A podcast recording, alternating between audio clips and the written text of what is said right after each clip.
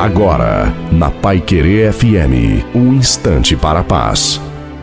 Olá, ouvinte, que é o pastor Wilson Tinonim. Boa tarde. Michelle Obama, antes de se encontrar com a rainha Elizabeth, questionou: o que poderia dar de presente à rainha? Já tem de tudo. Qualquer um de nós teria a mesma dificuldade de Michelle. Quanto a Deus, ele sim tem tudo.